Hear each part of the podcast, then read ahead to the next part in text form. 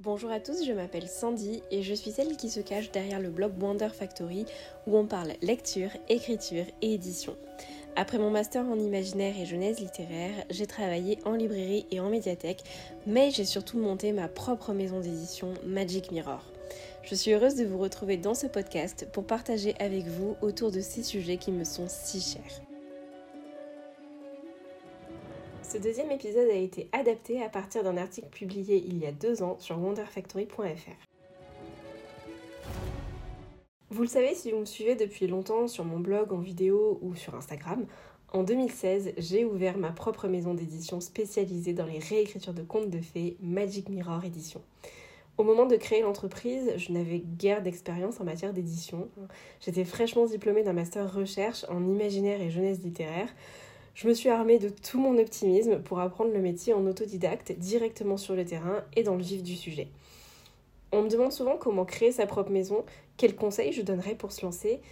Et au début de mon projet, moi, j'ai trouvé que des témoignages très décourageants, plutôt pessimistes et finalement ben, peu de vrais conseils. Ces cinq dernières années ont été plutôt mouvementées et j'ai beaucoup appris, parfois dans la douleur, avant de faire les choses correctement et je mets des guillemets à correctement. Le monde de l'édition est un milieu aussi effrayant que passionnant et je sais qu'il me reste encore pas mal de choses à appréhender, mais déjà, après bientôt 10 livres édités, je peux dresser le bilan de ces petits trucs que j'aurais aimé savoir avant de me lancer.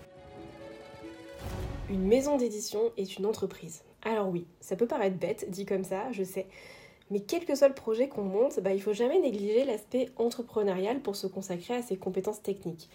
Je m'explique, avant de lancer Magic Mirror, ben, je me suis énormément documentée, notamment auprès du syndicat national des éditeurs, sur le métier, le circuit du livre, toutes les étapes, comment faire la BNF, la TILF, la GSA, comment gérer les auteurs, comment corriger un texte, quels sont tous les intervenants qui vont pouvoir m'aider, etc., etc.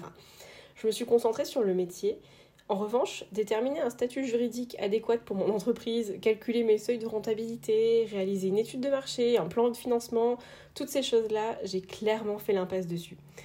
Alors ça ne me semblait pas important, ni intéressant, je l'admets, et je m'en suis très vite mordu les doigts. Avoir fait ce travail en amont m'aurait permis de, prendre de meilleures décisions pour Magic Mirror, notamment pour fixer les prix de vente et les droits d'auteur. À titre indicatif, à cause de cette légèreté prise sur le côté business de la boîte, on vend le boisson songe complètement à perte et on ne peut rien y faire. Donc voilà, qu'importe la passion qui nous anime, il ne faut pas perdre de vue que quand on est entrepreneur, on gère une entreprise qui a besoin d'être rentable si on veut qu'elle puisse continuer à vivre. Le monde n'attendait pas Magic Mirror. Alors c'est tellement évident et en même temps tellement dur à réaliser. J'avais une confiance inébranlable dans mon concept. Les réécritures de contes de fées, tout le monde aimait ça autant que moi et n'attendait que ça. Spoiler, non. J'ai dû en baver pour susciter un engouement autour de la maison et encore plus pour pousser les potentiels lecteurs à acheter nos livres. Pour l'anecdote, quand Rose Blanche et Rose Rouge est sorti, nous avions atteint les 1000 followers sur Facebook et je me souviens m'être naïvement dit Waouh, mais c'est génial, si ces 1000 personnes achètent le livre, on va être en rupture de stock dès la sortie. Et sans surprise, bah, ce n'est pas arrivé. si j'avais su à l'avance que le monde du livre n'attendait pas Magic Mirror et que l'engagement sur les réseaux sociaux ne garantit pas un acte d'achat, ça m'aurait évité bien des déconvenus et des phases de morale en berne et surtout j'aurais pu anticiper à l'avance une communication et une gestion différentes. Et ça, ça rejoint mon premier point puisqu'une étude de marché m'aurait certainement permis de m'en rendre compte. La poste sera mon pire cauchemar, si vous saviez. J'avais pris en compte presque tous les coûts de l'impression et de la commercialisation des livres. J'avais décidé de me passer d'un distributeur pour économiser parce que je trouvais qu'il prenait un sacré pourcentage et ainsi du coup pouvoir mieux rémunérer les auteurs. Je pensais que l'on pouvait assurer la diffusion nous-mêmes et que pour la distribution, la poste serait notre allié. Voilà, voilà. en dépit de la carte pro que Magic Mirror a souscrit auprès de la poste, nous payons très cher chaque envoi.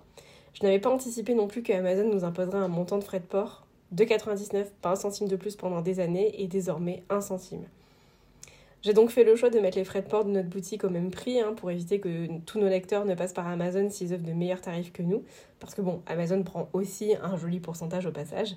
Ce qui fait que, qu'importe le canal, pour recevoir le boisson songe, pour rester sur cet exemple, les lecteurs payent aujourd'hui un centime quand nous payons plus de 6 euros. Je vous laisse faire le calcul. Depuis 2020, nous sommes distribués par le réseau Hachette. Alors oui, j'ai changé d'avis sur la question des distributeurs, on y reviendra si jamais ça vous intéresse. Et les coûts d'expédition, que les livres soient acheminés par les camions Hachette ou par Chronopost, sont très importants. Finalement, je crois que si on découpe le prix d'un livre, bah, la plus grosse part revient souvent au transporteur. Je ne peux pas tout faire toute seule. Voilà, ça a été dur de l'admettre, car ce projet, bah, c'était mon bébé. Mais je ne suis pas Shiva, je ne suis pas un poulpe et encore moins Wonder Woman. Et surtout, euh, je n'ai pas les compétences pour assurer toutes les tâches nécessaires à la gestion et à la vie d'une maison d'édition. Il m'aura fallu trois ans, un burn-out et une envie de tout arrêter pour le comprendre et l'accepter. Et une fois ce constat intégré, mais quel soulagement J'arrête de culpabiliser parce que je ne sais pas, je n'arrive pas ou je n'ai pas le temps de faire quelque chose. Et pour ça, je remercie ceux qui ont intégré l'aventure. Mais je ne peux m'empêcher de me dire que si j'avais su ça dès le début, tout aurait été beaucoup plus simple. Parce que clairement, mon domaine de compétence à moi, ce sont les textes. Sauf qu'être éditeur, ce n'est pas juste lire des manuscrits et travailler avec les auteurs sur les textes à éditer. Il y a des dizaines d'autres tâches à accomplir et il faut en avoir les compétences. Si j'ai réussi à en acquérir certaines, pour d'autres, c'est tellement plus sain de déléguer. Le modèle archaïque n'est pas toujours celui qui marche ou du moins celui qui marche le mieux pour les petits éditeurs indépendants. Je me suis entêtée à vouloir faire le plus possible comme les grands, et encore une fois je mets des guillemets à comme les grands, sûrement à cause de mon syndrome de l'imposteur. J'avais peur que, que, les auteurs nous trouvent peu sérieux, en fait, peu fiables, sûrement à cause de tous les articles très décourageants et négatifs euh, envers les maisons d'édition que j'ai pu lire avant de me lancer. Alors j'ai tout fait pour adopter les méthodes des maisons bien installées. Mais n'est pas Gallimard qui veut, et à m'entêter sur un chemin qui n'était pas du tout adapté à notre petite maison de niche, ben j'ai mis en péril financier Magic Mirror. J'ai failli devoir fermer boutique et j'ai accepté qu'en continuant comme ça, on irait droit dans le mur. C'est pourquoi en 2020, on a complètement changé de modèle éditorial. Les lecteurs ne s'en sont peut-être pas vraiment rendus compte, mais derrière le miroir, ça a vraiment remué. On est notamment passé de tirage en impression ferme, qui nous forçait à prendre un gros risque financier à chaque parution, à devoir avancer de grosses sommes et à n'être jamais certain d'avoir la trésorerie pour la publication suivante au point de devoir y investir des fonds personnels, en plus d'avoir à gérer des stocks physiques qui devenaient de plus en plus importants, à une impression à la demande. Je m'y refusais depuis le début parce que ce n'était pas le modèle canonique, que j'avais peur que les auteurs pensent que l'on n'avait pas assez confiance dans leur texte pour y investir tout ce qu'on avait. Et pourtant, depuis que nous sommes passés sur ce modèle, Magic Mirror ne s'est jamais aussi bien porté. Le passage en POD nous a permis d'intégrer le réseau de distribution Hachette et grâce à ça, les ventes en librairie ont explosé. Nous avons arrêté de devoir injecter de l'argent personnel pour sauver les meubles et l'avenir de Magic Mirror est beaucoup plus lumineux. Et au fond, je pense que ce cas de figure est carrément plus intéressant pour les auteurs que celui d'une maison moribonde mais qui s'entête à faire de l'impression ferme. Et voilà, on arrive déjà au bout. Merci de m'avoir écouté jusque-là. J'espère que ce petit tour d'horizon des choses que j'aurais aimé savoir, autrement dit des conseils que j'aurais aimé recevoir avant de me lancer, vous aura intéressé. Si vous voulez réagir, je vous retrouve en commentaire ou directement sur Instagram. Et moi, je vous dis à la prochaine.